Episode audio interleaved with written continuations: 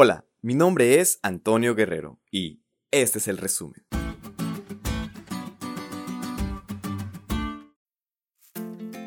La semana pasada estudiamos el preámbulo del libro de Deuteronomio.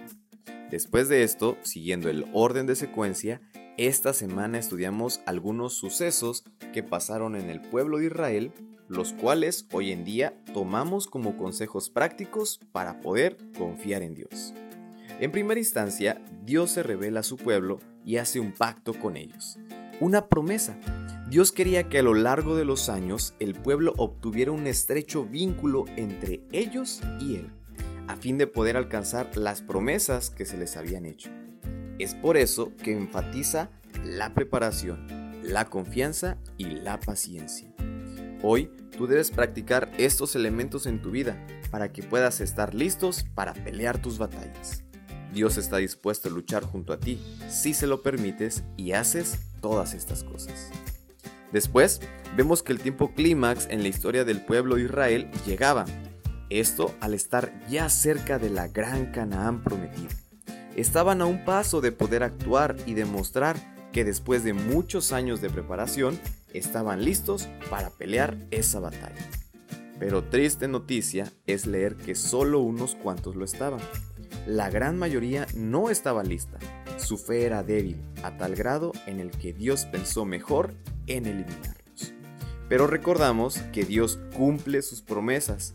Dios es fiel y verdadero, y a pesar de las fallas humanas, su amor y misericordia es más grande. Así que recordemos hoy que Dios siempre cumplirá sus promesas y cumplirá su propósito en ti.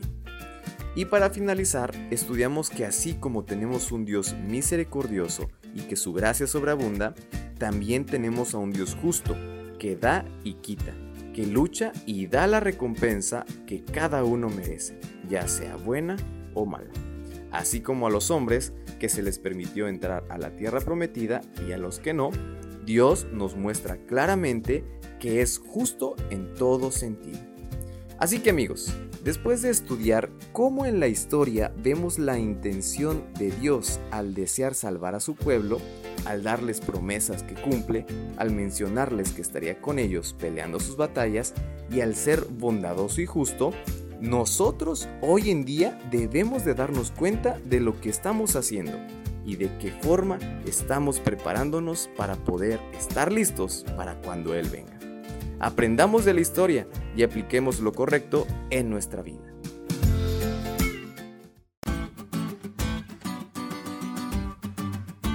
¿Te diste cuenta lo cool que estuvo la lección?